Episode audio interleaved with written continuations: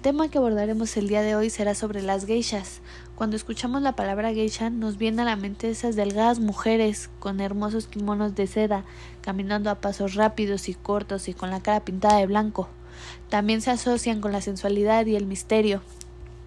Pero para muchos padres japoneses suelen oponerse a sus hijas a que ingresen en el mundo de la flor y el sauce, celosamente preservado, pero no del todo respetable, por más elegante, tradicional, inofensivo e incluso trasnochado que resulte hoy el erotismo de las geishas. Estas acompañantes femeninas siguen dejando tras de sí un aroma a fruta prohibida. Pero hablemos un poco más acerca del origen. La palabra geisha proviene de los fenemas chinos, gei que quiere decir arte, habilidad, y sha que significa persona. Eso es lo que representa una geisha, una persona con la habilidad en distintas artes.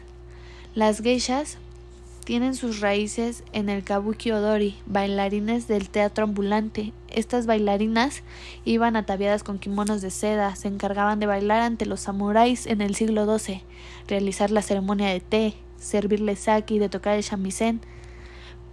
Como se asociaban con el teatro, se puede deducir que de ahí también proviene la tradición de pintar su cara de blanco, en la era Edo los que tenían el poder económico eran los comerciantes, los cuales buscaban formas de distracción.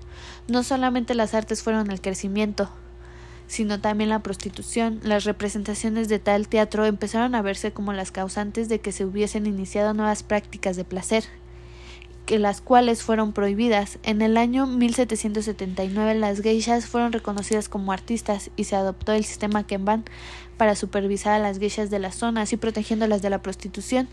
De ahí surgió el término maiko. Un maiko es un aprendiz de una geisha. Esta palabra se compone de los kanji, mai que significa baile y ko que significa niña.